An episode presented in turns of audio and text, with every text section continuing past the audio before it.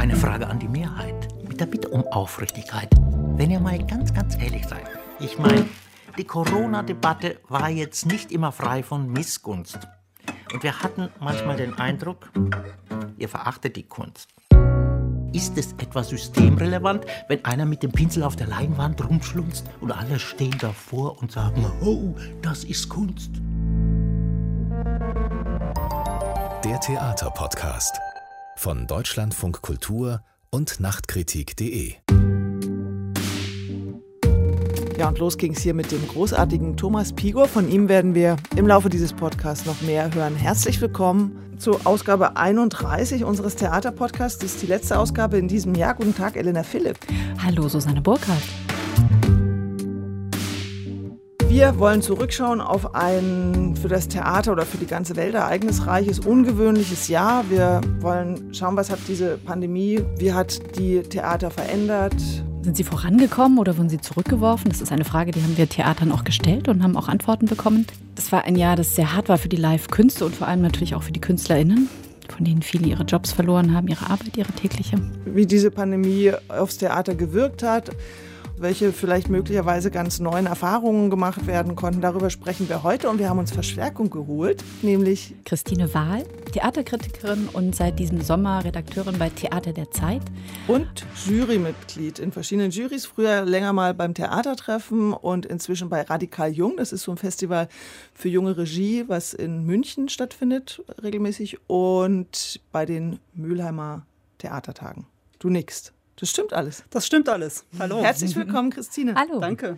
Hallo. Und wir müssen da jetzt kein Hehl draus machen. Wir kennen uns auch und sind auch befreundet. Und äh, das umso schöner in dieser letzten Ausgabe unseres Podcasts, dass wir heute so eine gemütliche Runde haben. Ich freue mich. Vielleicht überlegen wir mal, was als Bild in diesem Jahr vom Theater bei uns bleibt. Bei mir ist es tatsächlich, ich fange jetzt einfach mal an.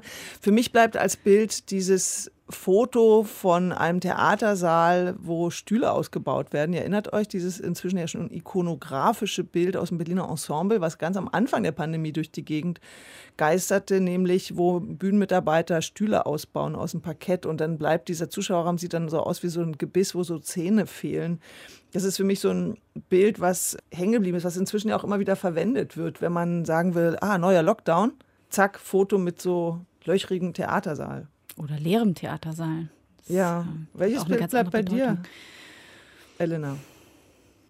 Ich glaube, bei mir sind so ein bisschen diese Vernebelungsanlagen. Also, ähm, dass man an den Theatern versucht hat, mit Technik der Pandemie Herr zu werden und ja irgendwie begonnen hat mit so Desinfektionsmittel, das durch Windmaschinen in den Zuschauerraum gejagt wird, dass die Lüftungsanlagen kontrolliert und Hast auf neuesten Stand gebracht wurden. Nicht live, nee, auch immer mhm. nur als Bild, tatsächlich das Foto. Bei dir, Christine? Also dieses ikonografische Bild von den leeren Theatersälen mit diesen ausgebauten Sitzen, das ist eins, was sich auch mir sehr stark eingeprägt hat. Bei mir ist es noch so, ich fahre eigentlich täglich fast mit dem Fahrrad an der Volksbühne vorbei und die Volksbühne hatte äh, dort, wo früher Ost stand, hatte sie jetzt während des Lockdowns eine Zeit lang eigentlich diese Computertaste mit so äh, zwei Klammern, oder? Genau. Also, äh, so dass man genau wusste, ah, okay, Theater ist jetzt online. Und das ist aber auch so, das war so riesengroß und das ist auch so ein Bild, was da für mich von diesem Jahr bleibt, was ja auch ein durchaus ambivalentes Bild ist, muss man sagen. Weil, wenn das Theater online geht, da werden wir ja sicher noch drüber sprechen, das äh, ist ja nicht so ganz unkompliziert.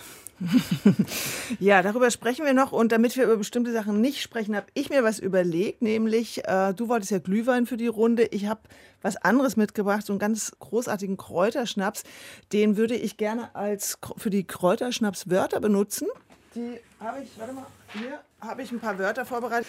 Das sind Wörter, wenn ihr die sagt, in unserer Runde jetzt müsst ihr so einen Kräuterschnaps trinken. Oh, das wird lustig. Auf der Liste steht Corona, systemrelevant obwohl über systemrelevant müssen wir eigentlich noch mal kurz reden, auch gleich. Ja, da bin ich ja auch gespannt, wie ihr das vermeiden wollt. okay, vielleicht machen wir systemrelevant, das dürfen wir jetzt noch sagen. Also Corona, Lockdown, Krise und Hygienekonzept sind die Wörter, für die getrunken werden muss. Und zwar diesen leckeren kleinen Likör. Das reicht ja niemals, wenn wir die Wörter nicht sagen dürfen. Ich habe noch Nachschub im Büro. Ah, verstehe. Vor allem schaffst du hier, Susanne schafft hier ein Anreizsystem. Das ist ja interessant. So, ich gebe mal das Glas rüber, Christine, an der Plexiglasscheibe vorbei. Wir sitzen hier absolut Corona-sicher. Dankeschön. So. Und ja, ich fülle dann, sobald ihr das sagt. Also seht ihr das jetzt schön? Ihr, ja. Also systemrelevant bleibt noch offen. Das äh, fügen wir später hinzu auf die verbotene Liste. Weil genau darüber würde ich jetzt kurz mal mit euch reden wollen, über dieses Stichwort systemrelevant, weil du hast ja gesagt, du bist gespannt, wie wir darüber diskutieren. Das war ja eine große Debatte. Die einen sagen, Theater und Kunst ist systemrelevant, die anderen, wie Thomas Ostermeier zum Beispiel, sagen, nein, es ist ein schönes Surplus. Also ist schön, dass man es hat, aber natürlich kann man auch ohne leben, wäre nur nicht so schön. Der Intendant des äh, Staatstheaters in Cottbus, Stefan Merki, der hat gesagt, Theater ist nicht äh, systemrelevant, sondern lebensrelevant, so wie die Liebe. Das fand ich eigentlich eine sehr schöne Definition. Das heißt, man kann ohne Leben, aber wie bei Loriot mit dem Mops äh, ist das Leben eigentlich dann sinnlos und macht nicht so viel Spaß einfach. Und es gibt aber wieder dann andere, wie Dörte Lysewski, die sagt, natürlich sind wir systemrelevant. Allein der Kulturbetrieb in Österreich produziert über 6 Milliarden Umsatz im Jahr. Ich fand das eigentlich eine etwas mühselige Debatte, weil man muss ja erstmal klären, was heißt denn überhaupt systemrelevant? Was ist denn das System, auf das wir sozusagen diesen Begriff aufsatteln? Funktioniert unser Leben ohne das Theater, ja oder nein? Oder wie wichtig ist es eigentlich? Wie hast du diese Debatte erlebt? Ja, also Susanne, mir geht es da ganz ähnlich wie dir, glaube ich. Äh, ich glaube, was in dieser Systemrelevanzdebatte vermischt wird, also zumindest aus meiner Sicht, ist, ähm, geht es eigentlich um die Bedeutung des Theaters. Das ist aber für meine Begriffe was anderes als Systemrelevanz. Also wenn ich mich jetzt frage nach der Bedeutung des Theaters, würde ich jederzeit sagen, es ist unglaublich wichtig. Es ist tatsächlich der Ort, an dem wir über uns nachdenken, nochmal anders über uns nachdenken, weil wir nicht Verwertungszwängen oder das Theater ist nicht Verwertungszwängen unterworfen, ist nicht in äh, unmittelbare funktionale Zusammenhänge eingebunden kann, also wunderbar reflektieren, soll auch reflektieren, also ist ungemein wichtig, um überhaupt mal eine andere Perspektive einnehmen zu können, irgendwelche Alternativen noch denken zu können oder so. Also insofern unglaublich wesentlich für eine Gesellschaft. Wenn ich jetzt frage, ist es systemrelevant? würde ich sagen, ist das eigentlich der falsche Begriff, weil es ist ein Begriff wirklich aus einer Ausnahme- und Krisensituation. Klar können die Theater, wenn die geschlossen sind, klar kann die Gesellschaft ein paar Wochen oder ein paar Monate ohne Theater überleben. Das wäre dann äh, ohne Krankenhäuser, ohne den öffentlichen Nahverkehr wäre das wesentlich schwieriger bis überhaupt nicht möglich. Und da würde ich sagen, es ist einfach das falsche Beschreibungskriterium für mich, Systemrelevanz. Dass du Bedeutung sagst, finde ich jetzt auch total gut, weil ja eigentlich in diesem Systemrelevanzbegriff beim Theater so ein paar Sachen zusammenfließen, die eigentlich nicht zusammengehören, wie du schon sagst. Also einerseits diese kulturelle Bedeutung von Theater, aber dann auch dieser Rettungsreflex, den die Theater hatten, zu sagen, wir sind eigentlich eine freiwillige Ausgabe der Kommunen. Wir müssen uns jetzt positionieren, damit sie uns nicht irgendwie unsere Förderungen streichen. Also das kann ich auch sozusagen verstehen. Das ist ja bei vielen sozusagen sofort angeschaltet worden mit der Corona-Krise, dass man weiß, okay, jetzt muss ich kämpfen um das, was ich habe, weil das sein kann, dass ich alles verliere. Und dann, ähm, dass man sich da auf diese gesellschaftliche Debatte draufsetzt, wo ja am Anfang des ersten Lockdowns unterschieden wurde, wer ist systemrelevant, wer darf die Kinder in die Betreuung geben, wer ist es nicht, wer muss sie zu Hause betreuen. Das war dann so ein Kurzschluss, wie du das, glaube ich, ja auch gerade nahegelegt hast. Das stimmt. Und da gebe ich dir völlig recht. Also das eine, was wir jetzt besprochen haben äh, oder worauf ich jetzt vor allem reagiert habe, war natürlich sozusagen diese ideelle Debatte. Aber dieser materielle Gesichtspunkt, der leuchtet mir auch völlig ein. Das ist ja auch berechtigt. Diese Bedenken, wir haben das ja gesehen, äh, die Stadt Bamberg hat ja schon angekündigt, 25 Prozent des Kulturetats zu kürzen. Da ist das Theater betroffen, das ETA Hoffmann Theater in Bamberg, ich glaube mit einer Etatkürzung 2,5 Prozent genau. Das ist ähm, letzten Endes unglaublich viel Geld für dieses Theater, wenn man das hochrechnet. Und insofern sieht man natürlich klar, das sind sehr berechtigte Interessen, die mhm. dahinter stehen und Bedenken, die dahinter stehen. Wobei da die Lage ja noch völlig unübersichtlich ist in dieser Finanzhinsicht. Also München hat ja auch schon irgendwie Kürzungen angekündigt, über mehrere Jahre, mal 6,5 Prozent, was sich dann auch enorm summiert. Aber in Wien zum Beispiel oder in Zürich gibt es Aufwüchse im Kulturetat. Das heißt, es sind zwei Städte, die sich das noch leisten können. Und der Bund hat ja in Deutschland auch extrem reingebuttert. Da ist der Kulturetat auf einem Rekord hoch. Also man weiß noch gar nicht, wie sich so das Gefüge irgendwie verändern wird und wie das in einem Jahr aussieht. Aber natürlich fürchten sich alle. Es ist so ein bisschen, ich habe das Minitekel-Gefühl genannt. Ne? Es ja, zeichnet, es gibt stimmt. so ein Bild an der Wand und alle denken, okay, jetzt fängt es an. Und ja, es ja. wird nur schlimmer. Ja, und ich mache jetzt mal kurz mein Handy aus. Interessant, dass du Zürich erwähnst, weil mir ist aufgefallen in diesem Theaterjahr, dass irgendwie die Schweiz in Sachen Theater relativ vorbildlich ist. Also das Schauspiel in Zürich unter Niklas Stehmann hat interessante Online-Produktionen während der Zeit, in der nicht gespielt werden konnte, aufgeführt. Äh, dann gibt es an vielen Häusern kollektive Leitung und die haben auch gespielt bis vor kurzem. Ich glaube, seit dieser Woche erst dürfen die nicht mehr spielen. Die haben immer noch gespielt vor bis zu 50 Leuten. Ja. Also in, in vielen ist die Schweiz da wirklich vorbildlich im Vergleich zu Deutschland so? Ja, kann man schon sagen. Ich glaube, gerade diese Kollektivleitungen und das Schauspielhaus Zürich, das hatten wir ja auch bei uns ähm, schon vor ein paar Folgen, dass die sich so anders aufgestellt haben, die sich jetzt auch als sehr krisenresistent erwiesen haben mit den Hausregisseurinnen, die fest am Haus sind. Also man hat nicht so diesen Gastspielwechsel. Oh, ich habe gerade ein Wort gesagt, glaube ich. Ist, ist krisenresistent das gleiche wie Krise? Nee, eigentlich ist es ja das Gegenteil davon. naja, das Gut, wir lassen das gerade mal noch so durchgehen. Das, erklären, das ne? müssen wir noch mal diskutieren, ob nur die Vokabel an sich oder auch ja. wenn sie als Wortstamm irgendwo genau. vorkommt. Wenn ich jetzt Lockdown-Syndrom sage, ist das dann Schnapswert oder nicht? Das ist eine gute Frage. Also ich sag mal so, Susanne ist heute großzügig. Okay, nur die direkten Wörter. Aber okay. es wird jetzt nicht mehr so drum rumgemogelt. Alles klar. sonst, sonst wird hier gar nichts getrunken. Ich würde eigentlich, äh, ich fand eigentlich die Systemrelevanz insofern noch ganz interessant, auch nochmal aus der ideellen Sicht, dass die Theater, die sich doch sehr gerne sehr volksnah geben, die immer sagen, ja, also es ist uns ganz wichtig, dass die ganze Stadtgesellschaft bei uns vorkommt. Äh, wir wollen alle Leute integrieren. Wir wollen niedrigschwellig sein. Wir haben keine Berührungsängste. Dass die plötzlich so ein unglaubliches Problem damit hatten, in die Nähe von Paintball-Anlagen, Spaßbädern, Fitnessstudios, Bordellen, Bordellen äh, gerückt zu werden. Das fand ich eigentlich auch einen ganz interessanten und ein bisschen amüsanten Aspekt, weil ich so gedacht habe, habe, huch, das ist ja wie gesagt, also von diesem materiellen Aspekt abgesehen, auf der ideellen Ebene ist das doch eigentlich fast auch teilweise so ein bisschen unsouverän, dass man doch auch sagen könnte, da gab es zum Beispiel auf Nachtkritik bei euch, Elena, gab es ja einen Kommentator, Hans Zisch, der das schön ironisch kommentiert hat. Das hat mir sehr gut gefallen. Der meinte, naja, also eigentlich muss das Theater doch da überhaupt nichts dagegen haben. Das ist doch ganz treffsicher. Äh, der hat dann so jedem Theaterstil eigentlich so eine Sparte zugeordnet. Also Fitnessstudio, Nature Theater of äh, Oklahoma, Kino, Frank Kastorf. Ich hätte ja Ulrich Rasche jetzt gesagt bei Fitnessstudio. Aber Na, siehst du, das, das, ist ja jederzeit erweiterbar. Also, und der meinte, das ist doch eigentlich völlig okay. Und äh, ich finde auch, man hätte dem äh, eigentlich mit einer größeren Gelassenheit begegnen können.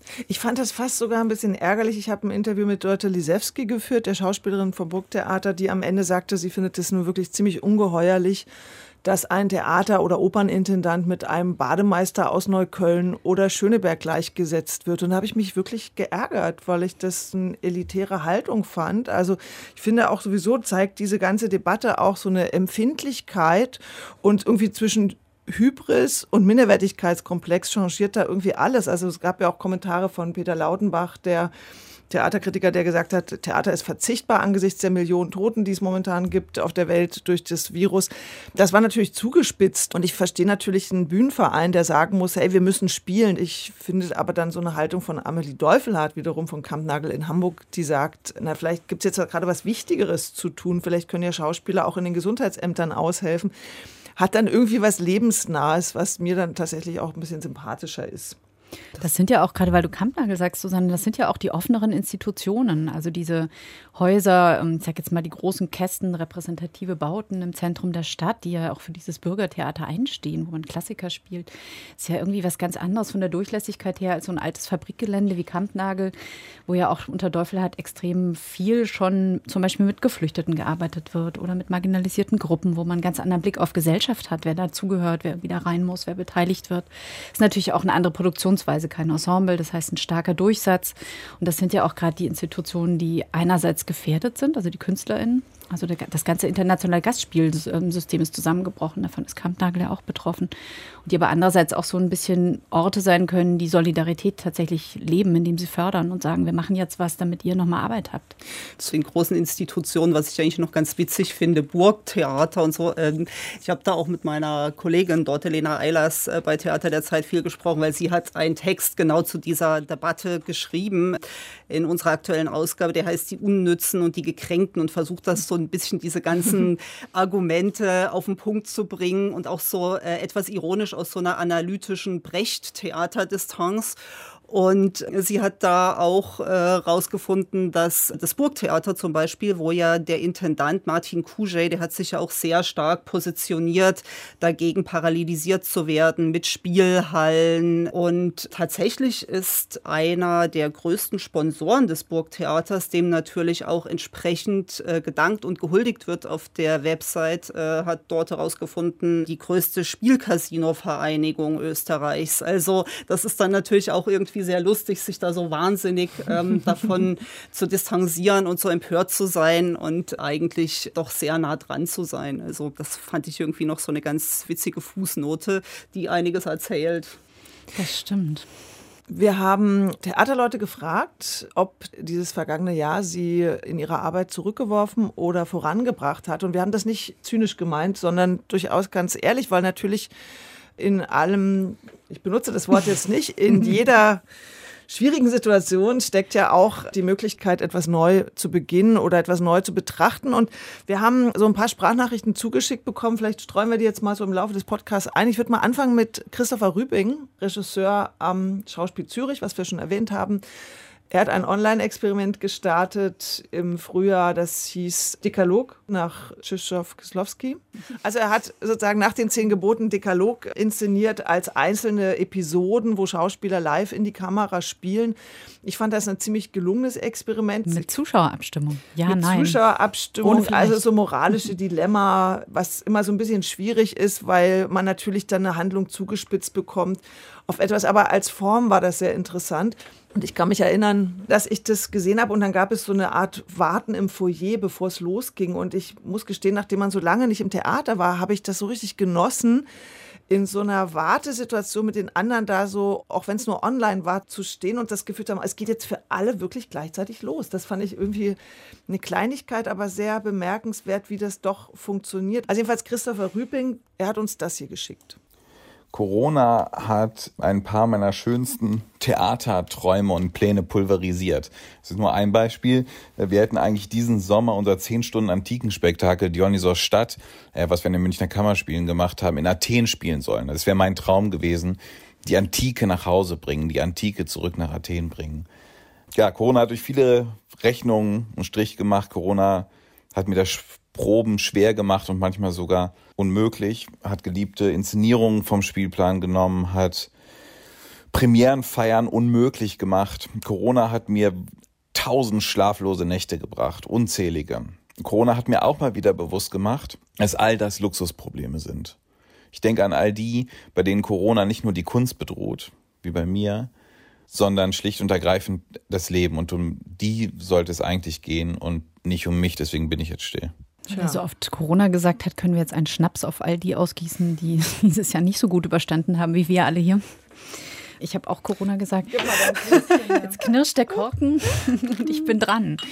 Ich wollte jetzt nicht weglachen, was irgendwie Christopher Nein. Rüpping gesagt hat, weil da hat er natürlich total recht. Da sind wir wieder bei der Frage der Systemrelevanz. Also Peter Laudenbach hat das ja auch als Bedeutungsüberschätzung des eigenen Betriebs bezeichnet und das kann man in Momenten ja auch tatsächlich so sehen. Nichtsdestotrotz, ich finde, es gab ja auch also schöne Momente, gerade was du sagtest, Susanne, irgendwie mit diesen Online-Experimenten. Das hat mich sehr beeindruckt in diesem Jahr, wie sehr dann irgendwie bei allen aber auch so der Ideengenerator anspringt und man überlegt, was macht man denn jetzt mit dieser Situation, die nun mal da ist und mit dem Geld, das man ja auch als öffentlich gefördertes Theater hat. Also, aber das dauerte natürlich ein bisschen. Also erstmal gab es ja einen wahnsinnigen Stream-Wettbewerb. Mhm. Also alle haben alles, was irgendwo mal abgefilmt wurde, gestreamt. Das fand ich persönlich dann irgendwann schwierig, weil ich verstehe natürlich, dass die Theater was machen wollten, aber zum einen fällt es mir wahnsinnig schwer, Theater im Netz zu gucken, muss ich einfach sagen. Also wenn man neun, zehn Stunden am Tag vorm Rechner gesessen hat, auf der Arbeit und dann am Abend dann nochmal zwei Stunden Theater sich angucken oder noch besser drei Stunden, das finde ich dann wirklich schwierig, zumal natürlich die ersten Formen waren ja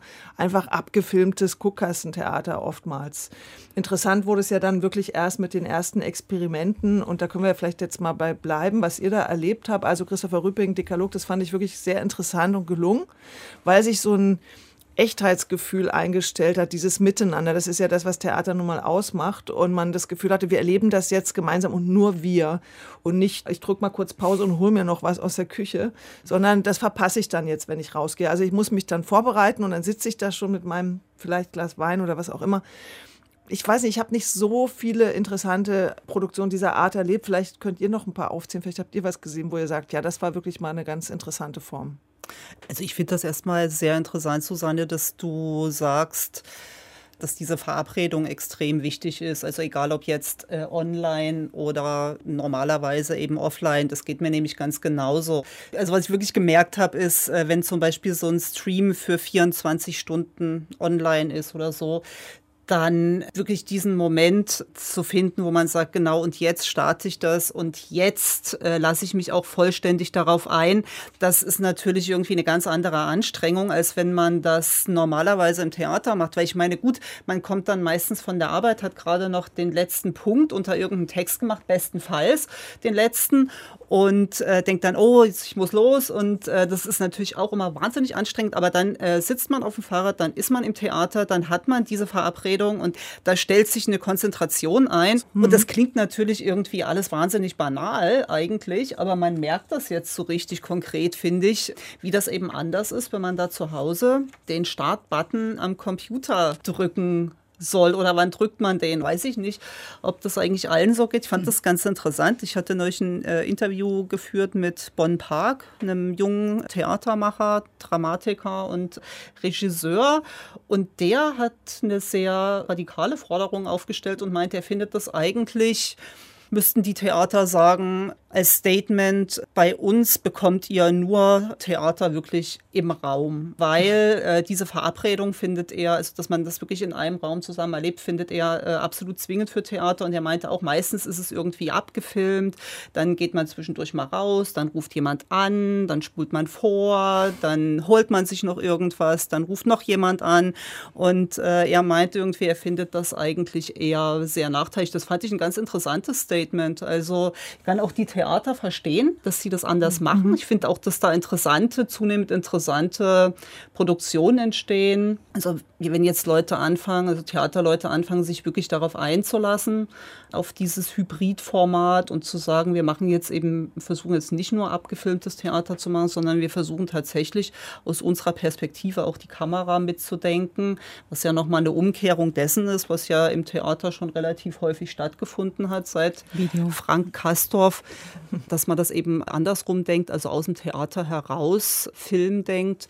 Jetzt eben ist es zwangsläufig andersrum. Das finde ich schon ganz interessant, aber ich fand das auch interessant, dann doch so äh, radikal zu sagen, hm, also das ist eigentlich äh, wichtig, diese Verabredung wirklich in diesem Raum und diese physische Präsenz. Weil interessant ist ja, vielleicht kannst du selber auch da gleich noch was sagen, Elena, äh, das haben ja wahnsinnig viele Leute geklickt angeblich. Also gerade am Anfang, also ich habe jetzt die Zahlen gerade nicht, aber es gab ein riesengroßes Interesse an diesem Streaming und das widerspricht jetzt dem, wie wir das für uns erlebt haben am Anfang. Ich weiß, vielleicht kannst du gleich noch was dazu sagen. Ich habe es eigentlich ganz anders erlebt. Also ich finde das äh, einen wahnsinnigen Gewinn, dieses Streaming. Dadurch, dass ich keine Reisekritikerin bin, anders als du, Christine, die du ja viel unterwegs bist, sehe ich einfach auch nur die Sachen in Berlin und äh, ein bisschen im Umland oder wenn ich mal irgendwo im Urlaub was gucke.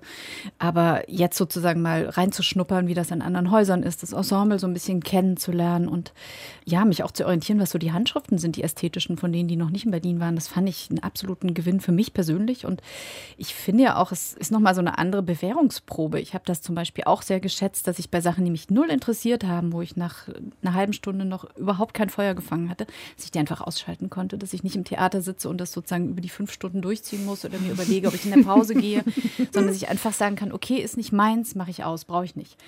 Und gleichzeitig gab es dann aber auch Arbeiten, sowas wie Peter Steins Drei Schwestern oder der Wojcik von Jette Steckel. Ich dachte, ach, ich gucke mal kurz rein und dann bin ich hängen geblieben und kam nicht mehr vom mhm. Bildschirm weg, weil ich dachte, irgendwas transportiert sich hier, obwohl es irgendwie abgefilmt ist. Aber da steckt so eine Kraft in diesen Abenden, die springt mich auch über den Bildschirm raus an. Mhm. Äh, ich habe jetzt überhaupt nicht, also vielleicht war das äh, etwas missverständlich. Also ich bin überhaupt nicht gegen das Streaming. Mir geht das schon auch so. Ich finde es gut, klar Sachen sehen zu können. Jetzt kann man nicht reisen, stimmt. Normalerweise bin ich viel unterwegs. Sich zu informieren finde ich gut. Alte Aufzeichnungen, die ja jetzt sehr viel wieder zur Verfügung gestellt werden, zu sehen, finde ich auch sehr, sehr interessant. Ging mir genauso wie dir, habe ich auch gemacht. Ich habe mir auch viele Schaubühnenproduktionen angeguckt. Jetzt kommt, glaube ich, demnächst im DT-Stream nochmal eine Aufzeichnung. Das war die erste Inszenierung, die ich mit Ulrich Mühe gesehen habe. Eine Inszenierung von 1983 von Thomas Langhoff, Gespenster mit Inge Keller und Ulrich Mühe. Also die kommt jetzt demnächst im DT Online. Und das ist zum Beispiel was, da freue ich mich drauf, das nochmal ja. zu sehen. Also das war jetzt überhaupt nicht so mein Punkt. Äh, mein Punkt war tatsächlich eher, dass es eine andere Anstrengung ist oder eine andere Konzentration erfordert, irgendwie eine andere Selbstdisziplin, sich wirklich da zu Hause allein am Rechner hinzusetzen und sich darauf einzulassen. Ja, als Informationsmöglichkeit ist natürlich toll. Und das ist ja auch richtig und gut und wichtig, wenn sich da was weiterentwickelt. Interessanterweise habe ich von euch jetzt aber nicht von irgendwelchen interessanten neuen Experimenten gehört, außer dass ihr euch informiert. Also ich dachte. Doch, ja, ich habe schon was gesehen, das mich echt umgehauen hat. Mhm. Ähm, gar nicht so lange her, dass ich das gesehen habe, obwohl es schon ein bisschen länger läuft. Das ist Werther Live. Das ist eine kleine, freie, unabhängige Produktion von der Regisseurin Cosmia Spelleken. Die ist eigentlich Filmregisseurin und hat den Werther von Goethe adaptiert für ein Live-Format online. Also es läuft über Zoom, aber die haben auch sozusagen im Spiel selbst ähm, die ganzen sozialen Medien eingesetzt. Das heißt, Werther ist so ein Jungspund, der zu Hause sitzt, ähm, wie wir alle, und äh, die Welt über Zoom erlebt oder über seine, seinen Instagram-Account, über irgendwelche Messenger, die er benutzt, über Chat mit seinen Kumpels. Und mit so einem Kumpel sieht man ihn auch am Anfang, wie die slacken da so rum zu Hause, irgendwie knabbern Chips und unterhalten sich, wie das halt so irgendwie Jungs machen, wie man sich das vorstellt. Und dann lernt äh, Werther Lotte kennen und zwar über eine eBay-Kleinanzeige. Und ähm, da chatten sie so ein bisschen und verabreden sich dann zum Zoom. Und über Zoom wird dann irgendwie noch mehr Chat, dann schicken sie Sprachnachrichten, tauschen sich irgendwie immer enger aus. Und es entsteht tatsächlich in dieser live gespielten und live übertragenen und erlebten Situationen so dieser Eindruck von dieser Jugendliebe. Also, dass man denkt, ah, die fühlen jetzt diesen Zauber des Moments und die Magie des Angezogenseins und ebenso in diesem ganz souveränen Nutzen dieser Medien, wie das halt die jungen Leute so machen. Das ist wahnsinnig toll gemacht. Das hat mich sehr angerührt. Das läuft auch noch mal im Januar zweimal. Das kann ich nur sehr empfehlen. Christine, hast du was gesehen? Du sagst, äh, ich habe tatsächlich sehr viele Produktionen aus Informationsgründen gesehen. Ich hätte war sehr gespannt auf den Zauberberg von Sebastian Hartmann. Den konnte ich aber leider nicht sehen zur Premiere.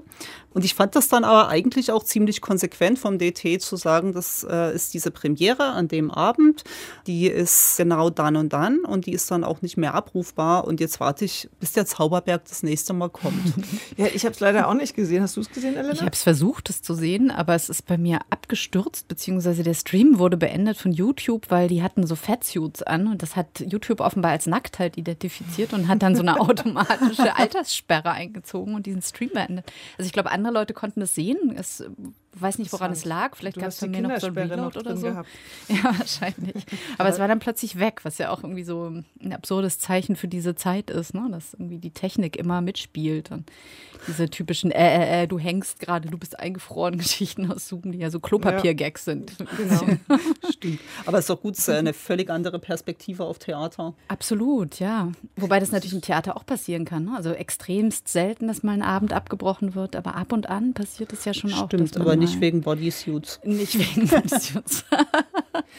ich würde jetzt einfach, um alle zu Gehör zu bringen, die uns ihre Sprachnachrichten geschickt haben, gerne noch mal eine einspielen und zwar an der Stelle Iris Laufenberg, Intendantin in Graz, in Zukunft dann auch Intendantin am Deutschen Theater, erste weibliche Intendantin am Deutschen Theater. Wir hören mal, was sie uns geschickt hat. Mein Name ist Iris Laufenberg und ich denke, dass Corona das Schauspielhaus Graz weder vorangebracht noch zurückgeworfen hat. Es hat uns einfach angehalten, eben Stop, Go und wieder Stop. Aber vielleicht auch dazu angehalten, doch auch im Sinne von angehalten, etwas zu tun. Also immer wieder neu zu denken, zu planen, klar zu reflektieren, umsichtig Verantwortung zu übernehmen. Und zum Glück hat es uns bisher nicht entmutigt, auch in der Kunst, in der künstlerischen Auseinandersetzung immer wieder voll ins Risiko zu gehen für die nahe Zukunft. Ja, also sich nicht entmutigen lassen, kann man ja vielleicht auch mitnehmen. Und äh, Flexibilität war auch ein Stichwort, was Nikolaus Stehmann, der Intendant vom Schauspiel aus Zürich, im Gespräch mir gegenüber erwähnte. Also da gab es ja die Corona-Passionsspiele, eine Produktion, die überhaupt nicht geplant war, die nicht budgetiert war, wo alle einfach plötzlich mitgemacht haben, weil man das Gefühl hat, das ist wichtig. Und wir können ja vielleicht gleich noch hinterher hören, Gob Squad, das äh, Kollektiv, das ja so eine lange Nacht Show Me a Good Time hieß das, gemacht hat. Das war eine Produktion übers Hau, Hebel am Ufer in Berlin. Das war relativ am Anfang der Zeit der geschlossenen Theater. Und wir hören mal kurz, was äh, Bastian von Gobsquad uns geschickt hat. Hat uns Corona vorangebracht oder zurückgeworfen? Ja, gute Frage. So haben wir das in der Gruppe äh, eigentlich nicht besprochen bisher. Wir sind eigentlich immer noch dabei, die Situation zu verarbeiten, beziehungsweise überhaupt durch sie hindurchzukommen sind aber stolz darauf, dass wir einen Moment markieren konnten durch eine Performance, die wir entwickelt haben, die heißt Show Me a Good Time, die dann in Berlin und in anderen Städten gezeigt wurde, wo wir aus einem leeren Theater heraus, bei der Premiere war das das Hau, Hebel am Ufer, in die Welt hinaus gesendet haben, quasi um die Verbindung gesucht zu Menschen auf der Straße oder anderen Menschen im Lockdown bei sich zu Hause. Eigentlich auf der ganzen Welt. Das Internet ist ja potenziell immer die ganze Welt. Und zur vollen Stunde haben wir also aus diesem leeren Theater, aus der Kulturinstitution heraus quasi in die Welt gefragt, was verbindet uns, was könntet ihr uns geben, was können wir euch geben.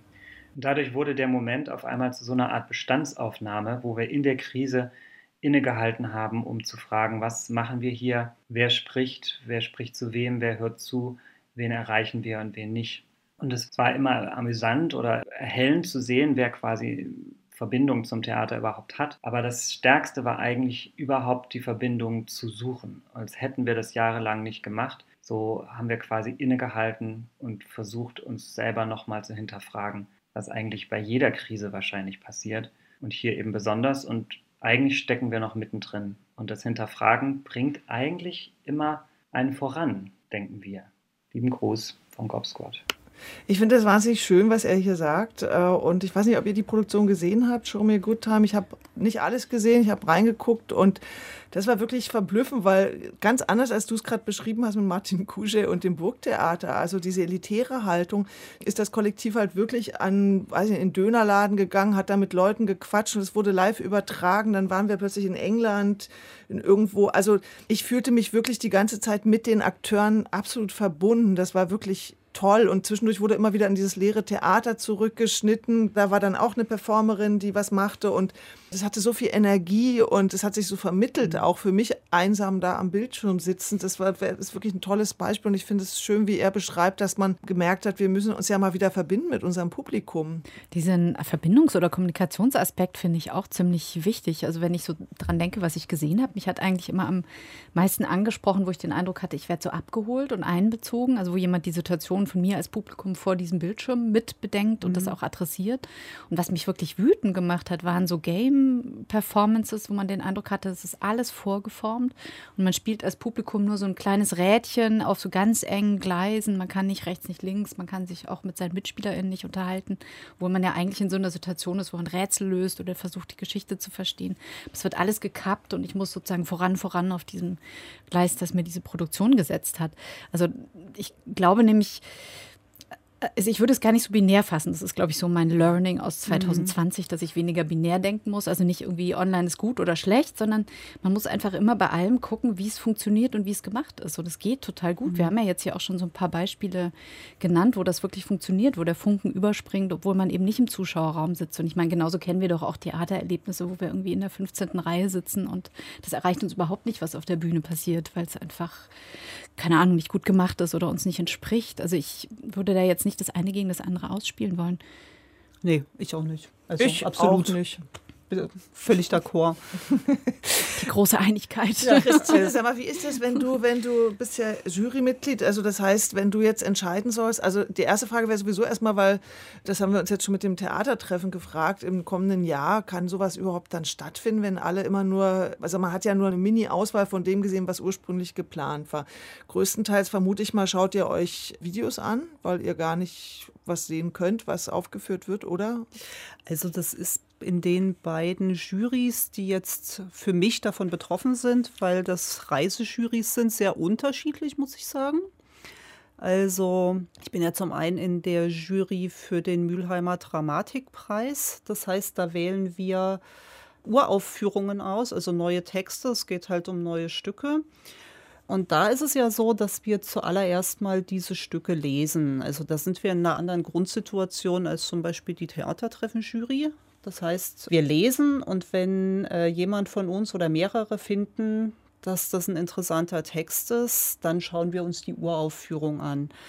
Und äh, dieses Jahr ist es so, also wir lesen tatsächlich alle Uraufführungen, die stattfinden, alle Texte. Das sind so zwischen ungefähr wow. 120 mit steigender Tendenz mhm. tatsächlich, manchmal auch 140. Und Theatertexte lesen ist ja jetzt auch nicht so richtig vergnüglich, oder? Machst du das gerne? Das kommt drauf an. Das, da würde ich, da würd ich äh, sagen, da äh, folge ich vollkommen äh, Elena. Also da würde ich niemals kategorisch denken, das ist völlig unpassend, weil ich glaube, das ist genau wie mit allem. Also es gibt gute, tolle Texte. Es gibt Texte, die einen weniger interessieren. Jedenfalls ist es so, dass wir tatsächlich 70 äh, Uraufführungen haben, die stattgefunden haben. Oh. Genau, also äh, mhm. über die Hälfte tatsächlich von den sonstigen Jahrgängen haben wir gerade zusammengezählt. Wow. Und das heißt, dass wir auf jeden Fall eine Auswahlbasis haben. Also natürlich eine viel kleinere als sonst.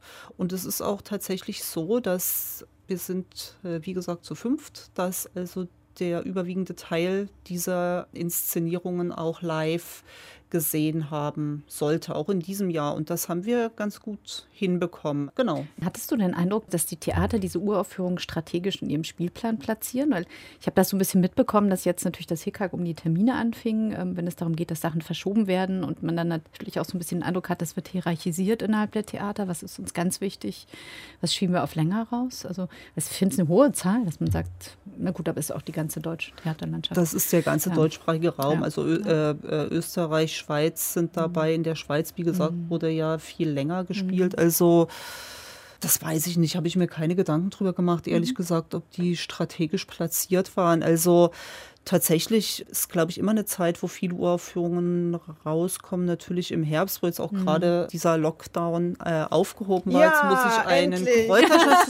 ich habe es darauf angelegt. Ich wollte auch endlich mal einen Kräuterschnaps trinken, genau. Geschafft, geschafft. Lange hat es gedauert. Dankeschön. Prost, Christine. Prost. alleine trinken, so wie wir alleine vor dem Bildschirm sitzen. Und wir sagen toll. zum Schluss alle nochmal das schlimme Wort. Aber bei der Radikal Jung Jury ist es tatsächlich anders, weil da ist es ja ähnlich wie es strukturell bei der Theatertreffen Jury ist. Also man bezieht sich auf äh, Inszenierungen. Da sind wir natürlich jetzt sehr am Überlegen. Äh, also Jens Hilje, C. Bernd Sucher und ich als Jury für das Münchner Volkstheater, wo äh, Radikal Jung ja stattfindet. Also ein Festival für junge Regisseurinnen und Regisseure, die eigentlich gerade erst einsteigen in den Beruf. Und wir sind am Überlegen, was wir wissen, ist, dass es auf jeden Fall stattfinden soll und wird, weil das ist ganz wichtig.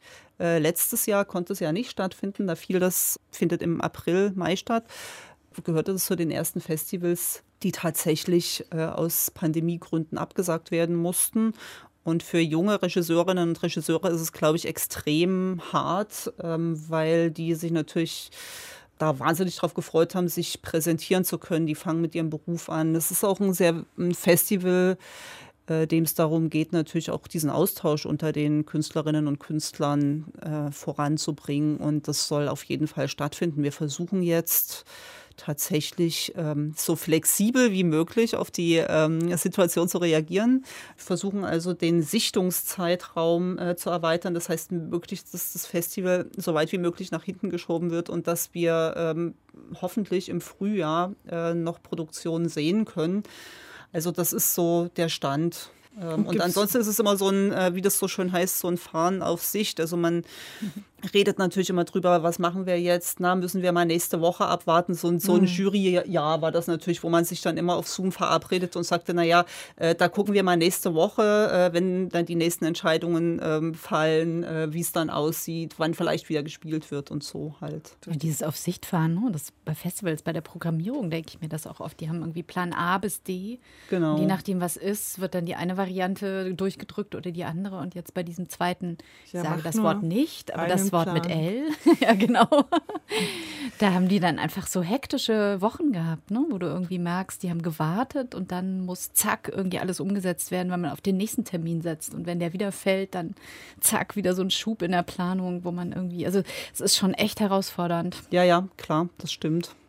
Ich möchte am Schluss noch mal euch nach etwas fragen. Es gab jetzt einen Vorstoß, eine Petition, ist eigentlich auch nicht neu, der Versuch von Theaterleuten auch Kultur ins Grundgesetz zu bekommen. Ich meine, Kunstfreiheit haben wir ja schon im Grundgesetz, aber diese Initiative möchte Kultur als kollektives gesellschaftliches Interesse im Grundgesetz verankern. Unterschrieben, diese Petition haben unter anderem die schon erwähnte Kampnagel-Chefin Amelie Deufelhardt, der Trompeter Till Brönner, ähm, wer war noch dabei?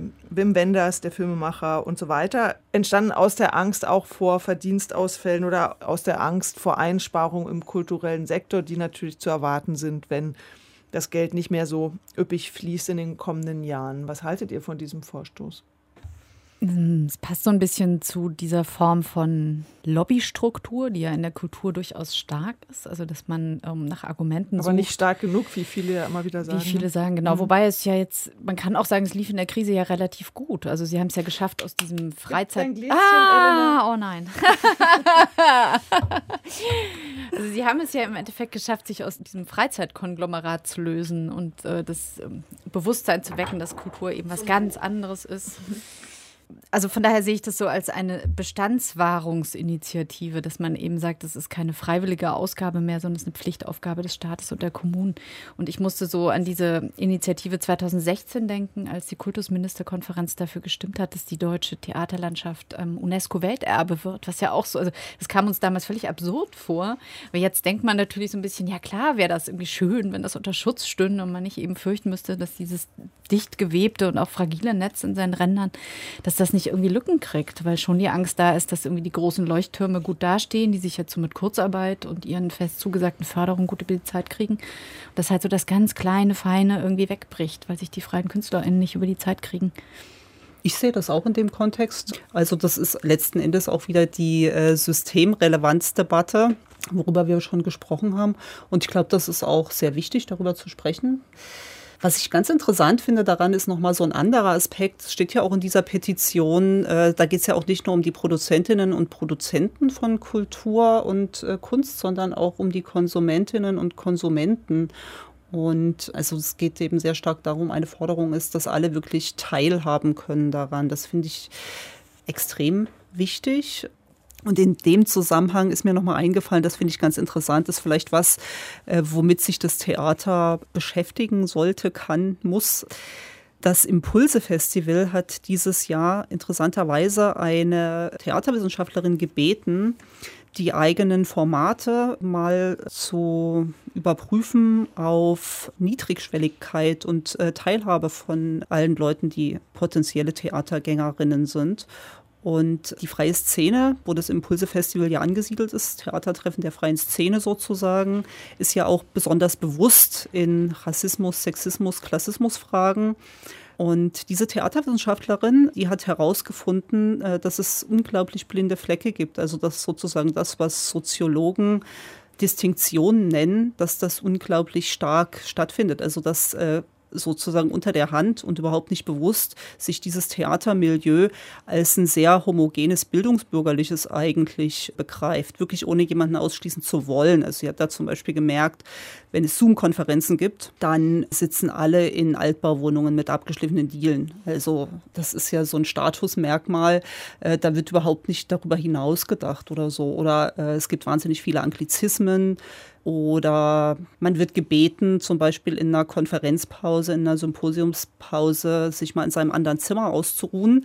Und nimmt natürlich selbstverständlich an, dass alle Leute äh, zwei Zimmer mindestens zur Verfügung haben. Das ist ja möglicherweise nicht so. Also das fand ich ganz interessant, da auch mal weiterzudenken. Das hat jetzt nicht unmittelbar mit dieser Petition zu tun, ist aber zumindest ein Gedanke, der mir beim Lesen dieser Petition nochmal kam, dass man sich also mit diesem Thema, glaube ich, dass es sich lohnt, damit nochmal auseinanderzusetzen. Ja, das führt dann auch wieder zum Verbindungssuchen, also wirklich zu schauen, für wen machen wir eigentlich Theater. Und das ist eine Frage, die uns immer wieder hier auch beschäftigt hat. Und dieses Klassismus-Thema, das können wir sicherlich auch nochmal extra behandeln. Ich möchte jetzt am Schluss nochmal Thomas Pigor zu Wort kommen lassen vom Duo Pigor und Eichhorn. Kabarettist, Musiker, Autor und bei ihm schlagen zwei Seelen an einer Brust, wenn es um die Frage geht, hat Corona, jetzt sage ich's, gieß doch mal bitte ein, Christine, hat Corona dich vorangebracht oder zurückgeworfen? Und das hat er dazu gesagt. Dem Musikkabarettisten in mir geht es schlecht, aber dem Autoren geht es blendend. Der Musikkabarettist hatte Anfang des Jahres 56 Auftritte vor sich. Langfristig ausgemachte, 10, 12 kurzfristige wären sicher noch mit dazugekommen. In diesem Jahr kamen keine dazu und 36 Vorstellungen wurden abgesagt. Sowas schlägt einem natürlich aufs Gemüt. Wir Bühnendarsteller sind ja Applaus-Junkies. Wir sind süchtig nach diesem geheimnisvollen Bühnenhormon, das immun macht gegen Erkältungskrankheiten, gegen Rückenschmerzen und gegen Depressionen. Wir Bühnendarsteller kennen das alle. Sobald man auf die Bühne geht, sind die Malessen wie weggeblasen. Und jetzt dieser monatelange Lockdown. Wir haben Entzugserscheinungen. Für den Musikkabarettisten in mir war diese spielfreie Zeit jetzt ein Cold Turkey. Für den Autoren in mir war das ein Fest. Endlich mal keine Konzerte. Ein Terminkalender vor sich zu haben, weiß wie eine unbegangene Schneefläche ohne Konzerttermine. Konzentriert an einem Thema zu arbeiten, ohne zwischendrin mit To-Dos belästigt zu werden, das ist reines Glück. Aber bei aller schreiberischen Euphorie des Autors, zwei Kindertheaterpremieren wurden abgesagt, meine Revue-Operette Drei Männer im Schnee am Münchner Gärtnerplatztheater abgesagt. Wir haben im Sommer extra eine neue Corona-Version geschrieben mit reduziertem Ensemble. Im Oktober dreimal gespielt, die Dezember- und Januar-Vorstellungen abgesagt. Nein, der Autor ist auch nicht glücklich, sondern genau wie der Musikkabarettist sauer.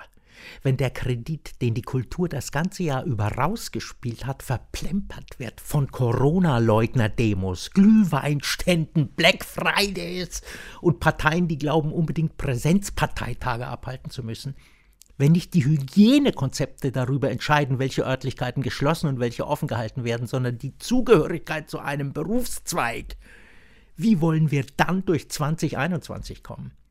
Weiter ganze Sparten komplett dicht machen und andere komplett öffnen, ohne Rücksicht auf die Hygienekonzepte?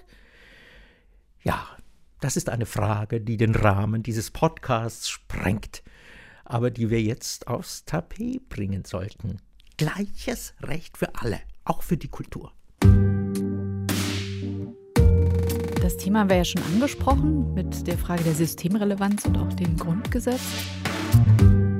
Jetzt zum Schluss dieses Podcasts, Christine und Elena, äh, hoffen wir einfach mal fürs kommende Jahr, dass Corona, und da trinken wir jetzt mal, dass Corona keine große Rolle mehr spielt im kommenden Jahr, dass wir uns wieder in den Theatern treffen können, in den Kantinen, dass wir wirklich körperlich anwesend sein können, wenn wir Bühnenereignisse betrachten und darauf ja, jetzt ein Prost, Susanne. Prost, Christine. Prost.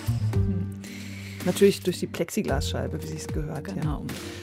Schöne Feiertage allen. Das war der Theater Podcast Nummer 31.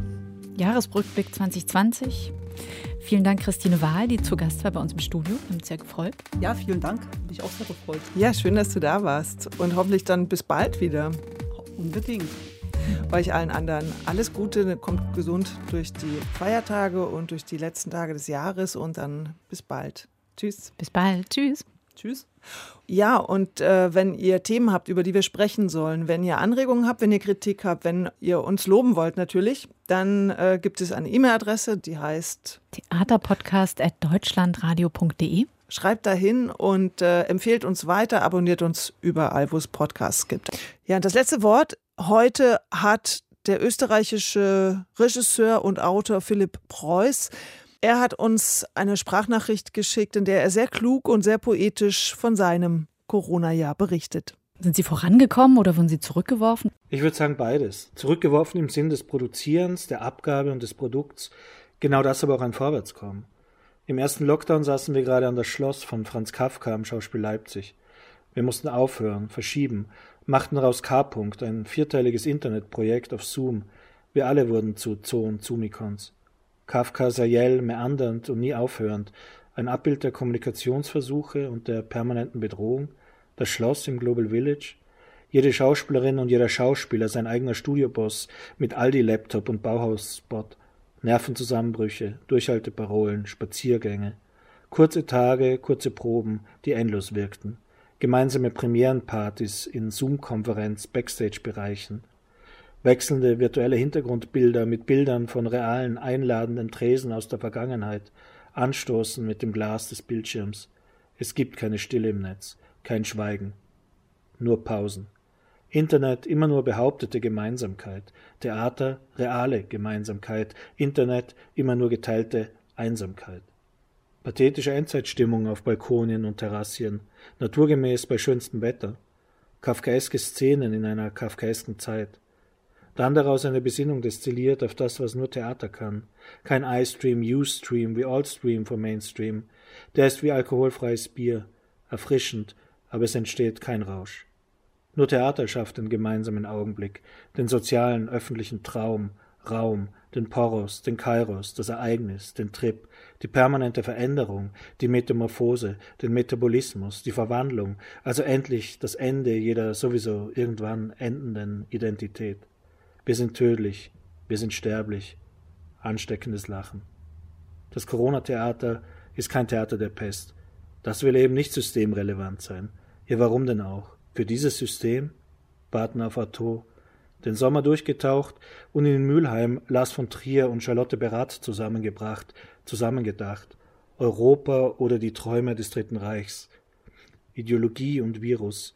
Virilio, virulent, virtuos, Wirtskörper Europa, Todescluster Europa, du Quelle aller Qualen. Dann der zweite Lockdown, Shutdown, Knockdown. Wir sitzen auf derselben Leipziger Probebühne wie fast vor einem Jahr. Wir proben Franz Kafka das Schloss.